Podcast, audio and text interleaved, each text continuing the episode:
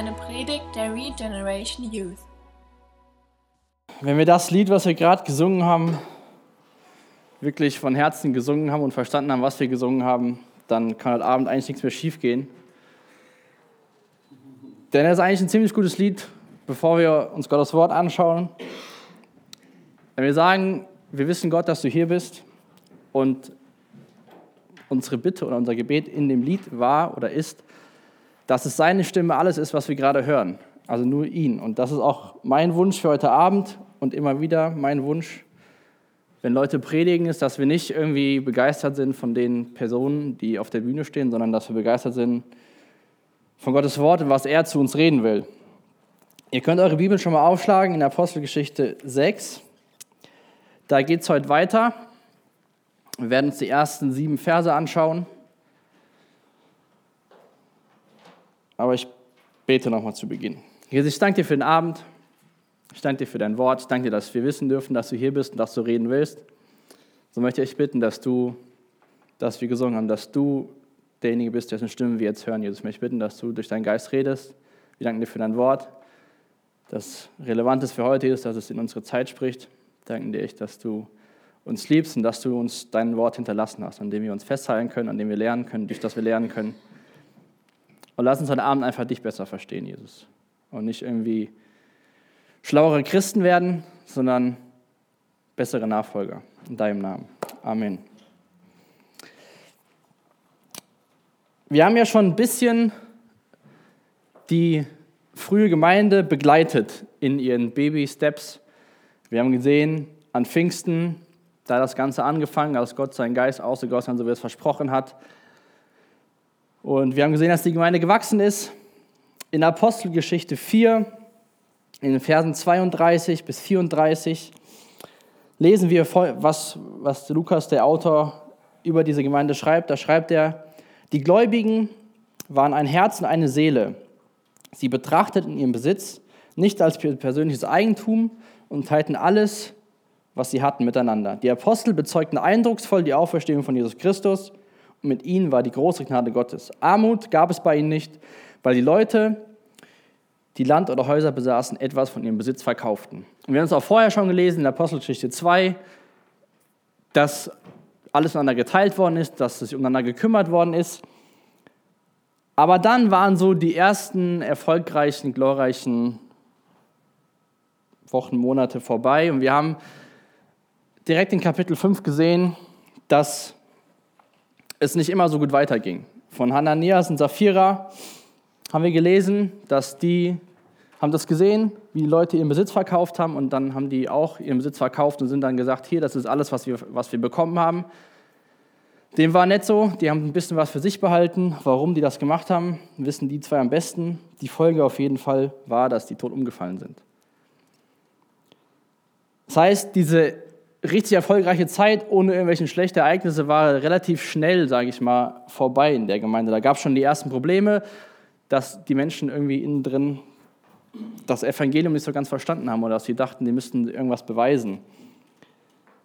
Auf jeden Fall gab es da ein Problem innerhalb der Gemeinde. Und ähm, wenn wir uns dessen bewusst sind, dass der Teufel Gemeinde gar nicht mag, hat sich der wahrscheinlich in dem Moment gefreut, als die gesagt haben, hey, wir haben alles verkauft. Und das war nicht alles. Aber danach ging die Geschichte eigentlich so weiter wie vorher. Die haben das Evangelium gepredigt, die Apostel. Menschen haben sich für Jesus entschieden, Menschen wurden geheilt. Und wir lesen auch im fünften Kapitel davon, im Vers 16, dass die ganzen Menschen aus den umliegenden Städten und umliegenden Gegenden nach Jerusalem gekommen sind, weil die davon gehört haben und äh, wollten auch geheilt werden, wollten diese Botschaft hören. Und die Gemeinde ist weiter gewachsen. Aber dann gab es wieder Gegenwind, wieder von den Sadduzäern, von, dem hohen, von den hohen Priestern, von den Gelehrten. Die hatten ein Problem damit, was die, was die Apostel gepredigt haben. Sie haben die ins Gefängnis wieder gesteckt. Dann wurden sie von Gott befreit. Die Apostel haben wieder gepredigt. Da wurden sie wieder vor den Hohen Rat gezogen. Und dann am Ende von Vers, am Ende von Kapitel 5, da hat der Michael vor zwei Wochen drüber gepredigt, in Vers 42 lesen wir, und sie fuhren fort täglich im Tempel und in den Häusern die Botschaft zu verkünden, dass Jesus der Christus sei. Also egal, ob jetzt der Zwischenfall von Hananias und Sapphira oder wieder mal der Hohe Rat, der da irgendwie zwischenfunken wollte. Am Ende wurde trotzdem wieder das Evangelium verkündet. Sie fuhren fort, im Tempel und in den Häusern die Botschaft zu verkünden. Das ging immer weiter, auch wenn es wieder Zwischenfälle gab. Und heute sehen wir wieder so ein Problem, was auftaucht. Wir lesen zwar im ersten Vers von unserem Text oder den ersten Teil von unserem Vers, doch als die Zahl der Gläubigen immer größer wurde. Also das ging, diese Erfolgsgeschichte, will ich sie mal nennen, ging weiter. Mit Zwischenfällen, aber sie ging weiter. Die, die Zahl der Gläubigen wurde immer größer. Aber leider hört der Satz nicht da auf. Denn es geht weiter. Doch als die Zahl der Gläubigen immer größer wurde, kam es auch zu Auseinandersetzungen. Diejenigen aus griechischsprachigen beschwerten sich bei den Hebräern, weil sie glaubten, dass ihre Witwen bei der täglichen Versorgung benachteiligt werden. Das Gute ist ja, wir können uns diesen Text jetzt, nachdem wir die Einleitung gehört haben aus dem ersten Vers, ganz entspannt angucken. Können uns fragen, wie das damals überhaupt vorkommen konnte, dass jemand benachteiligt wurde. Bei uns gibt es sowas nicht mehr, das ist ja von damals und können uns freuen, dass wir es viel besser machen. Aber es ist schon interessant zu sehen, obwohl alles so gut läuft, kommt jetzt schon sozusagen das zweite Problem innerhalb der Gemeinde auf. Erst waren es einzelne Personen, jetzt sagen Leute hier, das läuft nicht rund, da, da Leute werden bevorzugt, andere werden benachteiligt, das gefällt uns nicht. Und ich glaube, das lernen wir auch hier schon aus der kurzen Geschichte von, von der frühen Gemeinde, und das glaube ich, lernen wir auch jede Woche, vielleicht nicht jede Woche, aber oft, dass es in der Gemeinde Probleme gibt.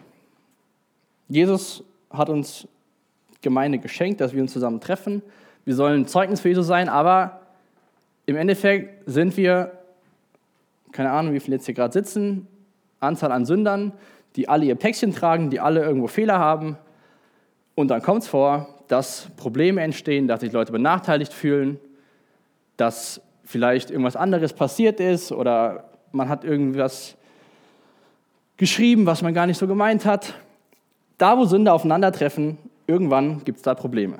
Sei es im Kollektiv oder sei es zwischen einzelnen Personen. Das ist eine traurige Wahrheit, aber die ist so. Dafür brauchen wir uns nicht die Augen zu verstecken. Wir müssen nur lernen, damit gut umzugehen. Und ich glaube, da kriegen wir heute Abend ein super Beispiel von den Aposteln, wie die mit aufkommenden Problemen umgehen. Wir haben hier gelesen, dass es eine Beschwerde gab. Nachdem die Gemeinde gewachsen ist, wurden auf einmal Leute benachteiligt. Und wir lesen davon, dass die, diejenigen aus griechischsprachigen Gebeten, Gebieten sich bei den Hebräern beschwerten. Jetzt war es so, wir haben auch in der Apostelgeschichte 5 davon gelesen, dass immer mehr Menschen von außerhalb nach Jerusalem kamen und wollten wissen, was da passiert, wollten auch geheilt werden und sind gläubig geworden, haben sich der Gemeinde angeschlossen. Nun war die Gemeinde nicht mehr, sage ich mal, der, der Stamm aus Jerusalem, der beim Passafest, beim, beim Pfingstfest da war, sondern es kamen andere Juden mit in die Gemeinde. Die hatten andere Sitten, die waren, haben außerhalb gelebt, hatten mehr mit der griechischen Kultur zu tun. Denn damals war das so, bei den Juden also die in Jerusalem waren, die haben auch Aramäisch gesprochen, aber bei dem war das so, das können wir nachlesen, in 1 Timotheus 5, die Verse 3 bis 7, da war das quasi Pflicht, sich um die Witwen zu kümmern. Wir lesen hier davon, dass die anderen sich beschwert haben, dass ihre Witwen benachteiligt wurden. Das heißt, für die Juden war das was ganz Normales. Das war jetzt nichts, was die Gemeinde ausgezeichnet hat, dass die sich um die Witwen kümmern, sondern das war eine Sache, die war damals so. Wenn, wenn eine Witwe da war, wurde sie von den Kindern aufgefangen. Wenn es keine Kinder gab, dann waren das so quasi, waren die nicht so gut dran, aber die wurden aufgefangen in diesem, sage ich mal, Sozialsystem, was die Juden damals hatten. Nicht so wie wir heute, da wird jeder irgendwie aufgefangen, auch wenn die Familie sich nicht darum kümmert. Aber damals war es so, Witwen, da gab es keine Witwenrente oder so. Da musste sich man um die kümmern. Und das war Teil der Kultur.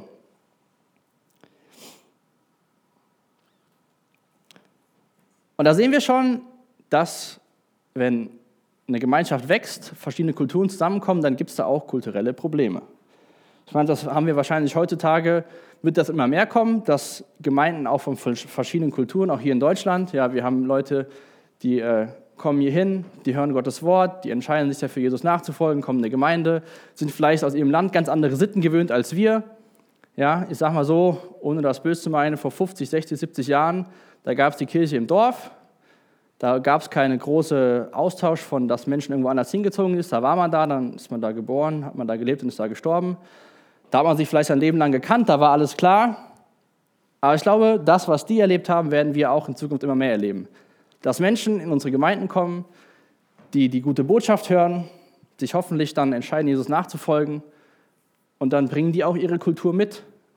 Und da muss man gucken, wie man damit umgeht. Und das ist ein super Beispiel, was die Apostel hier machen. Die sagen nicht, ach ja, gut, wie die hier sagen, dass die, äh, ja, schön, kümmert euch immer drum. Wir werden gleich sehen, dass die eine richtig gute Sache gemacht haben, dieses Problem zu lösen, was, glaube ich, ziemlich offensichtlich zu großen Problemen hätte führen können.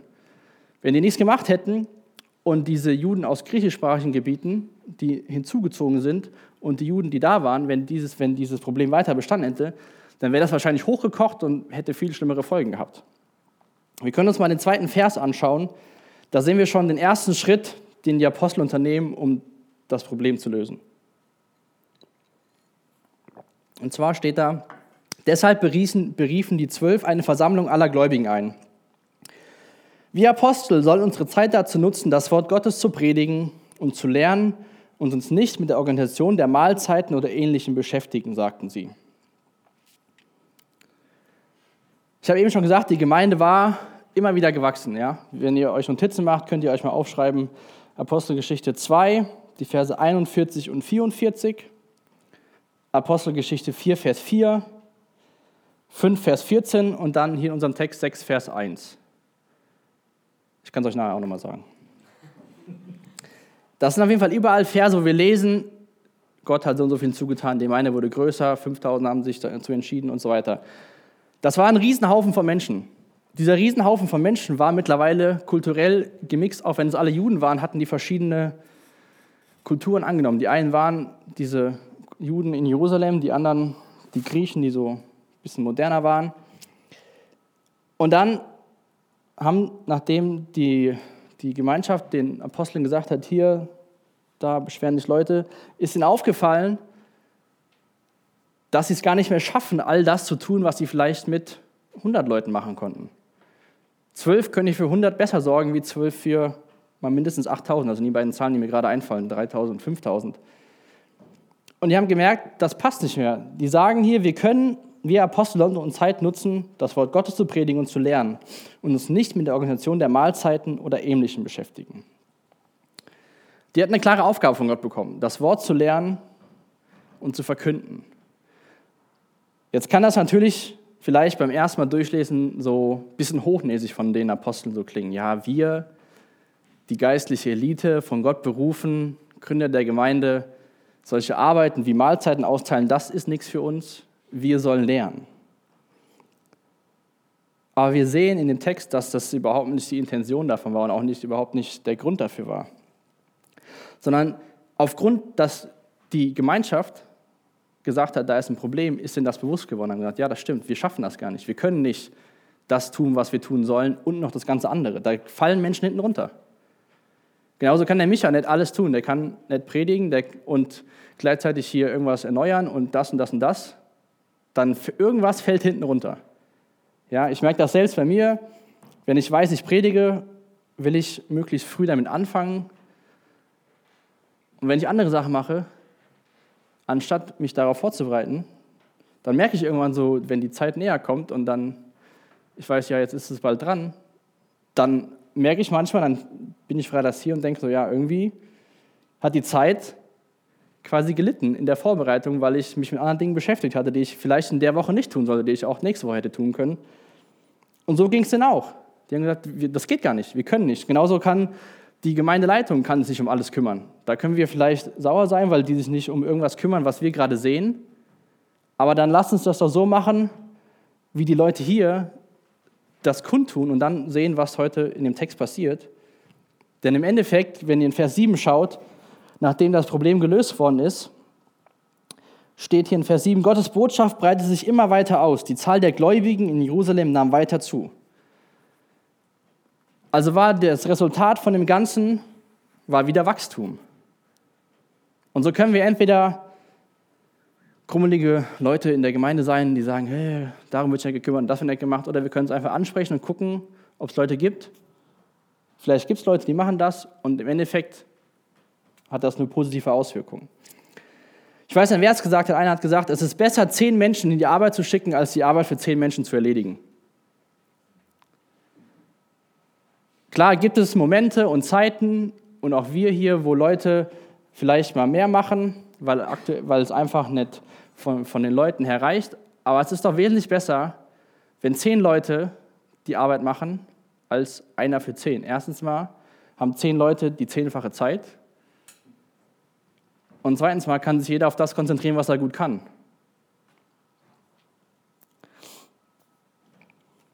Und wichtig ist, ich lese nochmal zwei Verse aus Apostelgeschichte 2, 41 und 42.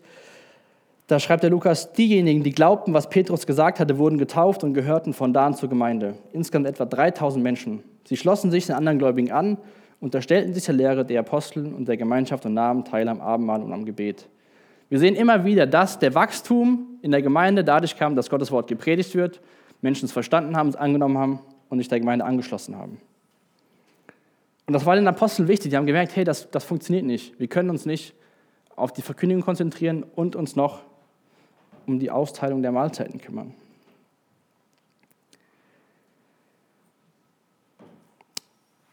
Jetzt sind das ja, wenn man so will, zwei Arten von Diensten, die, die wir hier beschrieben bekommen. Einmal will ich mal so nennen, den geistlichen Teil, auch wenn das andere auch geistlich ist, aber das ist der geistliche Teil, in dem dass sie predigen und, das, und beten. Und dann gibt es den sozialen Teil, sich um, um die Menschen zu kümmern. Und ein Kommentator hat gesagt, kein Dienst steht über dem anderen. Ganz im Gegenteil, beide Dienste sind christliche Dienste. Bei beiden dient man Gott und seinem Volk. Klar haben wir, ich sage einfach klar, weil zumindest denke ich das so, von daher, ihr seid auch Menschen, haben wir die Tendenz zu denken, wenn Leute hier vorne stehen, dann ist das irgendwas was, was Tolles. Ja?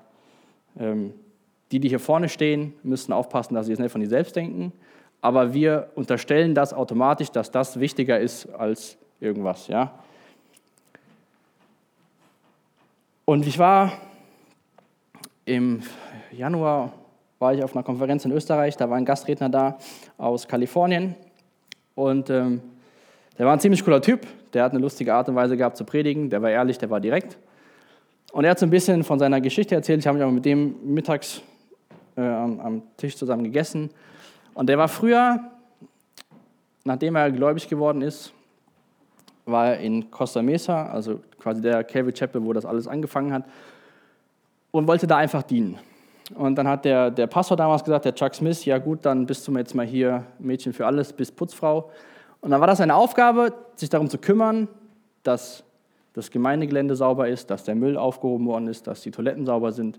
Lauter so Arbeit, wo eigentlich keiner Bock zu hat. Man hat das dann immer gemacht.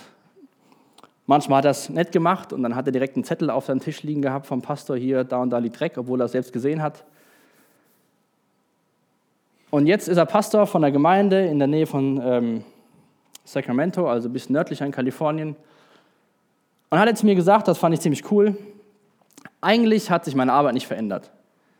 Ich kümmere mich um Menschen und ich versuche, den Dreck wegzumachen. Erst habe ich das gemacht, indem dass ich Toiletten sauber gemacht habe, den Müll aufgeräumt habe. Jetzt bete ich mit Leuten, will gucken, dass sie von Sünde befreit werden.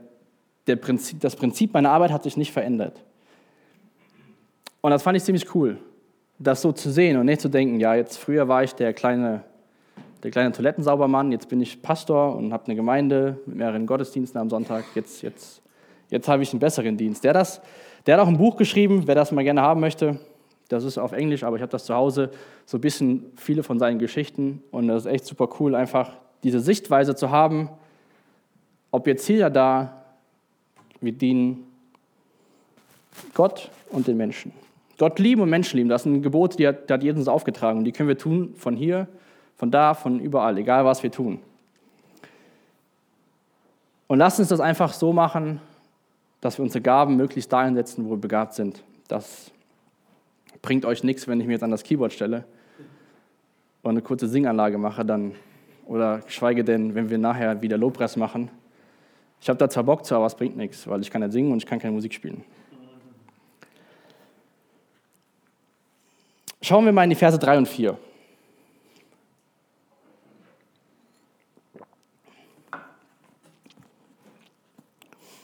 Deshalb, Freunde, also die Apostel reden jetzt hier zu den Menschen, die gesagt haben, hey, da ist ein Problem. Deshalb, Freunde, wählt unter euch sieben Männer mit einem guten Ruf aus, die vom Heiligen Geist erfüllt sind und Weisheit besitzen. Ihnen wollen wir die Verantwortung für diese Aufgabe übertragen. Auf diese Weise haben wir Zeit für das Gebet und die Verkündigung von Gottes Wort. In ein neues Leben steht Freunde, in anderen Übersetzungen steht Brüder oder Geschwister, Brüder und Schwestern. Das ist ein Punkt, den ich, der, mir wichtig, der mir aufgefallen ist. Die, die Apostel fangen nicht, die reden auf, auf Augenhöhe mit den Leuten. Die denken auch nicht von sich selbst, ja, wir sind die Apostel. Die sagen Freunde, Brüder, Geschwister. Die nehmen das ernst, was die sagen. Und das ist auch ein Wunsch von mir, auch in der Vorbereitung nochmal wichtig geworden. Also wenn ihr irgendwelche Dinge habt, wo ihr sagt, hier, das ist irgendwie nicht so toll, dann hoffe ich, dass ihr keine Angst habt, das zu sagen, sondern dass ihr das einfach sagt und wir dann gucken, wo ist das Problem. Weil es bringt nichts, wenn, kein, wenn das Problem nicht öffentlich gemacht wird, dann ist es da, ein paar Leute betrifft es, wir sehen es vielleicht nicht und im Endeffekt fügt das nur Schaden hinzu.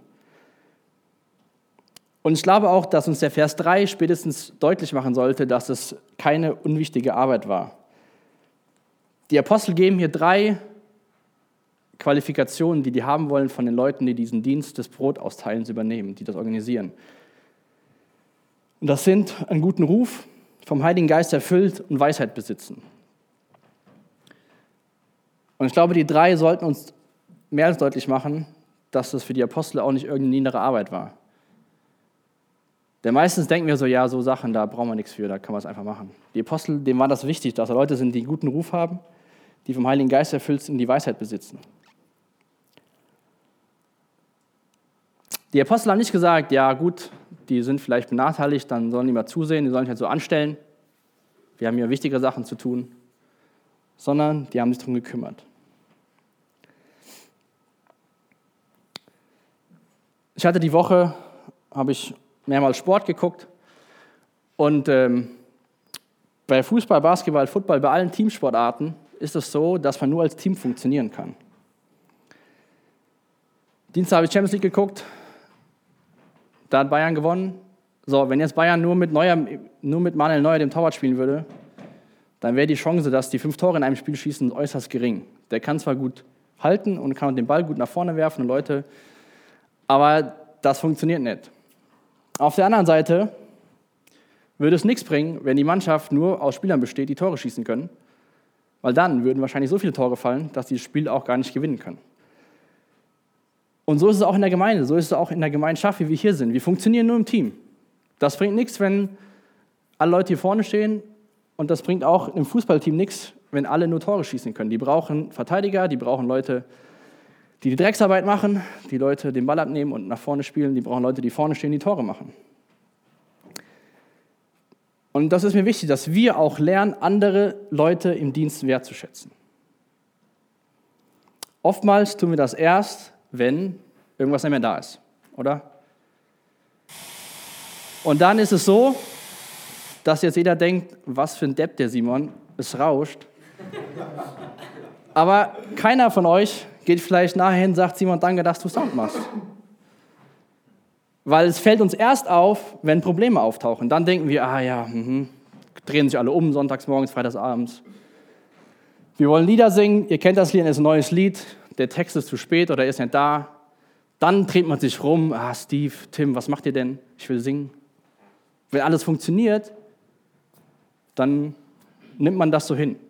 Deswegen ist mir echt wichtig, das habe ich auch nochmal durch den Text gedacht, dass wir die anderen wertschätzen in dem, was sie tun. Und nicht nur uns umdrehen oder sagen, äh, kein Fleisch. Und nicht sehen, dass die Leute drei Stunden davor Essen zubereitet haben. Es gibt viele Sachen, die sehen wir nicht und die fallen uns, fallen uns erst auf, wenn sie nicht da sind. Und so wie die Apostel diesen Dienst und der Organisation des Brotausteilen hohen Wert zugesprochen haben, allein schon in dem, was sie sagen, was diese Personen an Qualifikationen haben sollen. Das hieß nicht, die sollen gut organisieren können, die sollen sich finanziell unabhängig sein. Das sind alles Charaktereigenschaften im Endeffekt. Guten Ruf, Heiliger Geist und Weisheit. Von daher lasst uns wirklich anfangen, auch hier bei uns in der Jugend, die Dienste, die gemacht werden, wertzuschätzen.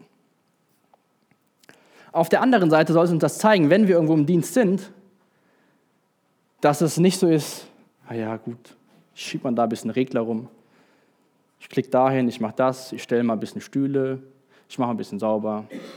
Ach ja, das wird schon so reichen. Wenn wir lesen, dass für das Brot austeilen wichtig war, Weisheit, einen guten Ruf und voll erfüllt vom Heiligen Geist, sollte uns das doch zeigen, wie wichtig jeder einzelne Dienst ist. Und dass es nicht nur so ein, Beib so ein, so ein Nebenprodukt ist, sondern dass es ein Teil vom Ganzen ist. Die Menschen waren benachteiligt, das war ein Problem. Und die Apostel wollten das Problem lösen. Und ihnen war es wichtig, dass da Personen das übernehmen, denen sie vertrauen können. Die eine Beziehung zu Gott haben, sonst, kann man nicht, sonst hat man nicht diese Erfüllung vom Heiligen Geist. Klar ist der Heilige Geist in einem, aber wenn ich gar keine Beziehung zu Gott habe, dann ist auch kein, kein großen Platz für den Geist in mir. Und Weisheit können wir auch im begrenzten Maße uns erarbeiten, aber noch viel mehr erbeten, was wir in Gottes Wort lesen. Von daher lasst uns die Dinge, die wir tun, als wichtig empfinden und nicht so denken, ja gut, ich mach's mal, es reicht so. Nicht schlimm, wenn ich ja da bin, klappt schon irgendwie. Das funktioniert alles nur im Kollektiv.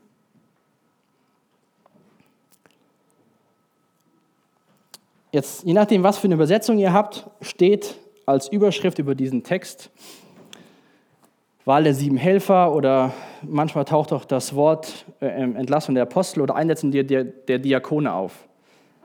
Ähm, jetzt kann man denken, na gut, diese Voraussetzungen sind ja nur für Diakone, ich bin ja kein Diakon, dann ist mir das nicht so wichtig. Ich aber denke, wieso sollten wir unseren Standard nach unten schrauben, wenn wir doch so einen Standard erreichen können? Wenn wir nämlich unseren Dienst nicht für wichtig empfinden, dann sehen wir auch nicht den Grund dafür, auf uns selbst aufzupassen. Und das Wort Diakone taucht in dem Text gar nicht so auf. Da könnt ihr, wenn ihr darüber euch ein bisschen informieren wollt, was die Voraussetzungen für Diakone waren, in 1 Timotheus Kapitel 3 gibt es eine Liste von Diakonen. Aber im Endeffekt ist ein Diakon nur ein Diener. Wenn wir in Matthäus 20, Vers 28 lesen, der Menschensohn ist nicht gekommen, um sich bedienen zu lassen, sondern um anderen zu dienen und sein Leben als Lösegeld für viele zu geben. Sind wir genau genommen dann doch wieder alle Diakone, weil wir alle Diener sind, wenn wir Jesus-Nachfolger sind. Es geht nicht um die Stellung, ob Jugendpastor, Dienstleiter, Ältester. Es geht darum, dass wir als Nachfolger Jesus Diener sind, wenn wir das tun, was uns Jesus vorgelebt hat. Und dann sollten wir uns selbst diesen Standard setzen, dass wir einen guten Ruf haben, dass wir erfüllt sind vom Heiligen Geist und dass wir Weisheit besitzen für das, was wir tun. Sei es hier in der Gemeinde, sei es auf der Arbeit, sei es in der Schule. Schaut doch mal, wenn ihr später in der Firma arbeitet, wenn ihr einen guten Ruf habt, wenn ihr geleitet vom Heiligen Geist seid und Weisheit besitzt, was ihr für Mehrwert für die Firma habt, als wenn ihr ein Arbeiter seid, der auf die Arbeit kommt und denkt, ja gut, ich setze mich jetzt mal hier hin, nachher kann ich nach Hause gehen, mein Geld bekomme ich am ersten, Und dann kann man denken, ja, das ist ja nur für die Firma, der Chef steckt sich eh das Geld in die eigene Tasche, kauft sich ein großes Auto. Aber die andere Frage ist wieder, was geben wir für ein Zeugnis damit, wenn wir so arbeiten, wenn wir uns selbst den Standard setzen, dass wir gute Arbeiter sein sollen, sei es in der Gemeinde, in dem Dienst, den ihr freiwillig tut, auf der Arbeit, wo ihr Geld für bekommt. John Stott hat gesagt, alle Christen ohne Ausnahme sollten als Nachfolger von ihm der kam, nicht um bedient zu werden, sondern zu dienen, selbst Diener sein. Ja, ihr Leben im Dienst geben. Aber der Ausdruck Vollzeitdienst sollte nicht nur auf Gemeindearbeit oder Missionsarbeit bezogen werden. Vollzeitdienst kann auch in der Regierung, in der Wirtschaft, an Schulen, in der Industrie oder zu Hause ausgeübt werden. In 1. Korinther 11, Vers 1 schreibt der Paulus, seid meine Nachahmer, gleich wie ich Nachahmer des Christus bin. Wenn wir Nachahmer Christus sind, Nachfolger Christus sind, wenn wir dienen, wie Christus dient, dann stehen wir im Vollzeitdienst. Egal, ob wir unser Geld von der Calvary Chapel Herborn bekommen, von der Volksbank, von Retal, von was auch immer, dann sind wir da, wo wir sind, Diener von Gott. Ich habe mal zwei Verse nur rausgesucht, wie wir, was wir als Nachahmer, als seine Nachfolger von Christus, wie wir leben sollen. Einmal Johannes 13, Vers 34, da steht, oder sagt Jesus, so gebe ich euch ein neues Gebot. Liebt einander, so wie ich euch geliebt habe, so sollt ihr auch einander lieben. Epheser 4, Vers 32 steht, seid stattdessen freundlich und mitfühlend zueinander, und vergebt euch gegenseitig, wie auch Gott euch durch Christus vergeben hat. Das sind ganz allgemeine Punkte, wie wir Nachahmer Christus sein können, wie wir im vollzeitlichen Dienst für Jesus stehen können. Einander lieben, so wie Gott uns geliebt hat. Freundlich sein, mitfühlend, vergebend. Wenn wir so leben auf dem Arbeitsplatz, dann werden uns immer Leute merken und wenn die ein Problem haben, dann gehen die nicht zu dem, der die ganze Zeit dummes Zeug redet und hinterm Rücken über andere Leute redet, dann gehen die zu euch. Und dann sagen die euch, hier, so und so ist die Sache. Dann habt ihr eine super Möglichkeit, ihnen von Jesus zu erzählen. Hier bei mir zu Hause in der Familie ist alles gerade. Der wird nicht zu, der, zu dem Mann gehen, der die ganze Zeit Witze macht und anderen Frauen nachguckt. Da wird er nicht hingehen und sagen, ich habe zu Hause Probleme mit meiner Familie. Dann geht er zu euch, wenn er weiß, ihr habt einen guten Ruf, ihr habt Weisheit und ihr könnt ihm weiterhelfen. Da können wir Diener sein, mitfühlend. Oder was auch immer euch für Beispiele einfallen. Ihr habt bestimmt selbst genug Beispiele. Ich möchte gerne einen Vers aus dem 1. Timotheus 3 vorlesen, wo diese Liste der Qualifikationen für die Diakone steht. In Vers 10 schreibt der Paulus dem Timotheus, bevor sie zu Diakonen ernannt werden, soll man ihnen andere Aufgaben in der Gemeinde übertragen, um sie zu prüfen. Wenn sie sich dabei bewähren, können sie als Diakone arbeiten. die sieben Personen, von denen wir gleich lesen werden, die haben bestimmt nicht gedacht, ja, jetzt sind wir vorgeschlagen worden, jetzt können wir daran arbeiten, an einem guten Ruf, wir können daran arbeiten, erfüllt vom Heiligen Geist zu leben, wir können daran arbeiten, mehr Weisheit zu bekommen. Die sieben Personen, die ausgewählt werden, müssen dafür bekannt gewesen sein. Denn das war die Voraussetzung der Apostel, um als Helfer benannt zu werden oder Diakon benannt zu werden. Dann schreibt der Paulus dem Timotheus, bevor, sie, bevor du Diakone benennst, lass ihn erstmal andere Sachen machen. Lass sie wie, was ist die, die Geschichte von dem Pastor, lass sie erstmal Sachen sauber machen. Wenn die das gut machen und sie es bewähren, dann kann man auch darüber nachdenken, sie als Diakon einzusetzen. Von daher sollten wir nicht dieses Denken haben, ja, wenn ich, keine Ahnung, so und so alt bin oder wenn ich das und das gemacht habe, dann kann ich mich darum kümmern, Weisheit zu erlangen. Jetzt bin ich noch jung, jetzt mache ich, was ich will. Wenn ich dann später mal im Beruf stehe, dann kann ich mir einen guten Ruf erarbeiten indem dass ich mich gut verhalte. Aber jetzt, in meiner Jugend, das ist ja egal. Da sind ja alles mein Alter, da zählt das nicht so viel. Wenn ich dann mal in der Gemeinde helfe, dann will ich erfüllt sein vom Heiligen Geist, weil dann, dann zählt es. Lasst uns vorarbeiten, um dann bereit zu sein, so wie die sieben Leute.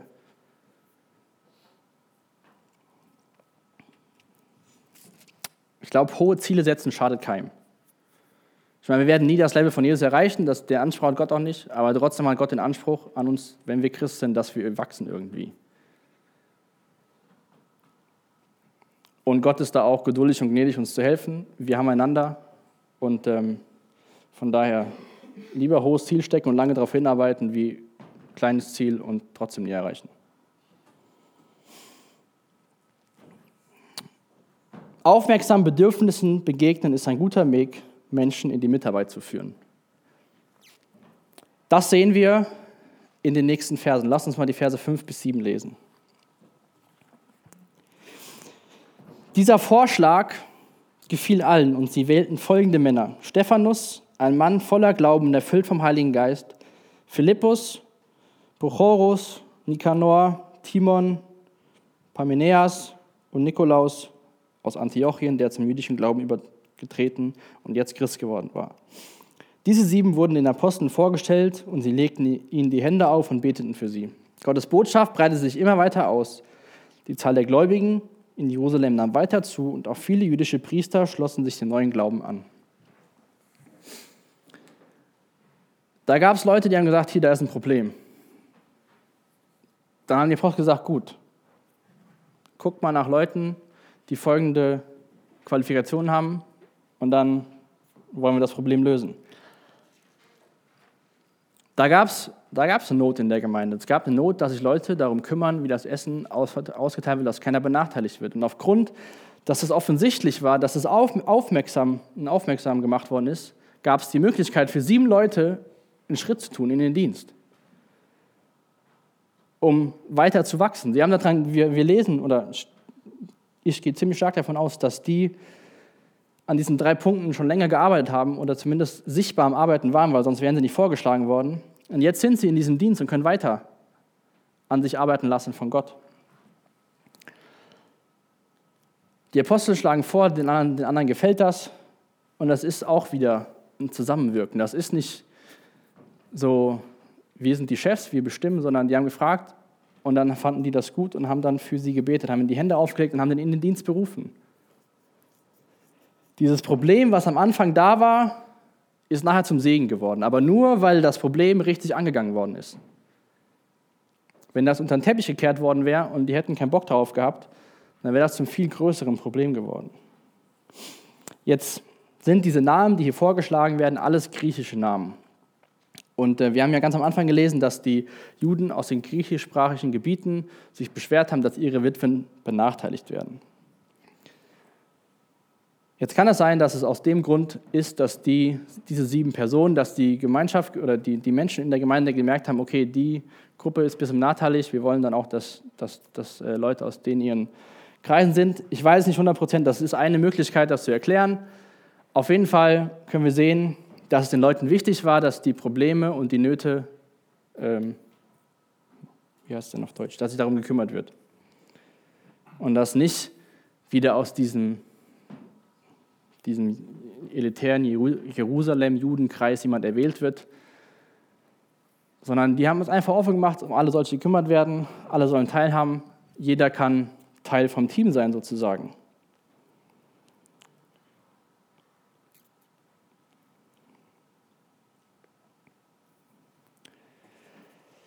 Von daher, dieses in Vers 1, Zahl der Jünger wuchs unaufhörlich, unaufhörlich und dann die Botschaft breitete sich weiter aus. Das packt den ganzen Text von heute Abend zusammen. Ja? Wachstum, Wachstum. Dazwischen ein Problem, was hätte ein großes Problem sein können, wurde super gelöst. Menschen sind in Dienst berufen worden. Und was ich auch gedacht habe beim Vorbereiten, die mussten sich ja untereinander gekannt haben, die Leute. Zumindest mussten ein paar Leute die, die sieben Leute kennen. Von daher lasst uns auch hier zusammen, das sehen wir immer wieder in Apostelgeschichte, wir lesen, die haben eine gute Gemeinschaft, die haben das miteinander geteilt, einen haben verkauft, damit die anderen Geld haben, damit die sich was zu essen kaufen können. Jetzt am Ende wurde sich um alle gekümmert. Lasst uns das Leben nicht isoliert leben. Lasst uns das Leben zusammenleben. Lasst uns einander kennen. Und lasst uns echt hier ein Ort sein, wo es auch nicht schlimm ist zu sagen, hier letzte Woche war nicht toll, ich habe mich so und so verhalten. Weil wenn wir nur die tolle Seite zeigen, dann denken die anderen, ja, der ist ja so toll, da brauche ich gar nicht hinzugehen. Lass uns einander kennen, dass wir auch sehen, vielleicht Sachen, die uns gar nicht auffallen, ja. Oh, der kann ja das gut oder der ist darin begabt.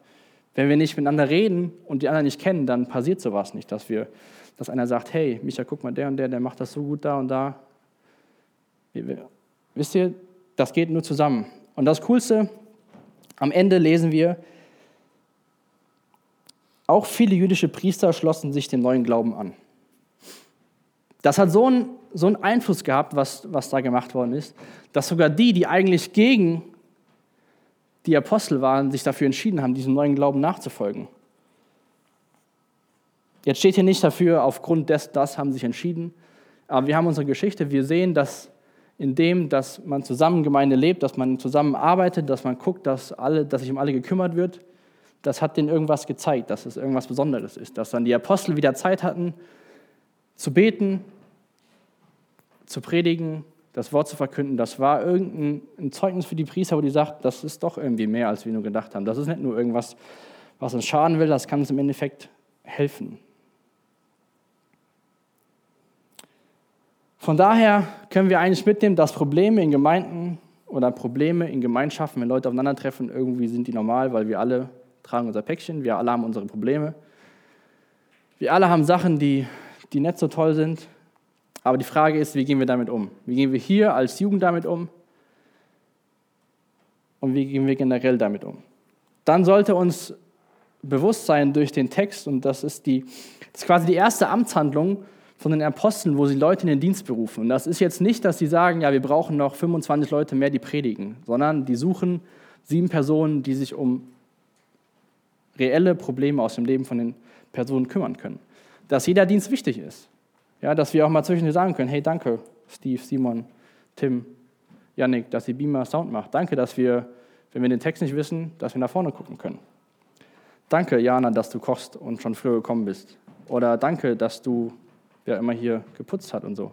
Lass uns es andere wertschätzen und selbst unseren Dienst nicht nach unten schieben, sondern den auch für wichtig erhalten. Dann lasst uns an unserem Charakter arbeiten, ja? Eine Beziehung zu Gott pflegen, dass wir erfüllt sind vom Heiligen Geist, dass wir diese Weisheit bekommen und dass andere Leute, dass wir diesen guten Ruf haben. Nicht, weil wir uns irgendwie durchgemogelt haben und keiner kennt die Wahrheit, sondern weil die Leute die Wahrheit kennen, wie wir wirklich sind, dass das den guten Ruf ausmacht. Und dass Vollzeitdienst nicht davon abhängt, wer dich bezahlt. Ob deine Eltern dir Taschengeld geben, du vom Staat BAföG bekommst, ob du von der Gemeinde dein Gehalt bekommst oder ob du von irgendeiner Firma dein Gehalt bekommst. Und wenn wir Probleme richtig angehen, Probleme, die den Teufel freuen, dann hat das gute Auswirkungen. Jesus, ich danke dir für den Abend. Ich danke dir für dein Wort. Ich danke dir dafür, dass, dass wir ein Beispiel von einer Gemeinde in, in deinem Wort haben, wo, wo wir die guten Seiten sehen, aber wo wir auch so Sachen sehen, wo es nicht so gut läuft. Und ich danke dir, dass wir sehen konnten heute Abend, wie damit umgegangen worden ist, Jesus. Und ich bitte dich, dass du uns echt hilfst, wenn hier in, in der Jugend, wenn hier Probleme sind, dass du uns echt hilfst, damit gut umzugehen, dass wir das nicht einfach für lächerlich erklären, sondern dass wir es ernst nehmen und dass wir daraus wachsen und dass wir daraus stärker werden. Jesus, ich danke dir dafür, dass du uns zusammengestellt hast. Ich danke dir dafür, dass du gekommen bist, um zu dienen. Dass du nicht gekommen bist, um zu herrschen und zu bestimmen, sondern dass du gekommen bist, um zu dienen, um uns zu retten, Jesus. Und ich danke dir dafür, dass wir diese Zeit jetzt auch wieder im Lobpreis haben dürfen, Jesus. Danke dir für die Musik, dass aus so wenigen Tönen so viele wunderbare Sachen entstehen können. Und ich möchte echt bitten, dass du an uns arbeitest, Jesus, dass wir unsere Ziele nicht zu niedrig setzen, eher zu hoch und mit deiner Gnade zu versuchen zu erreichen, Jesus. Ich möchte bitten, dass du echt diesen Abend segnest, dass du die Gemeinschaft nachher segnest. Jesus, und lass uns echt dich mehr lieb haben. Mehr Nachahmer, bessere Nachahmer, Nachfolger von dir zu werden, Jesus. Danke, dass du uns das perfekt vorgelebt hast. Amen. Danke für das Anhören der Predigt. Weitere Informationen findest du unter www.regenerationyouth.de.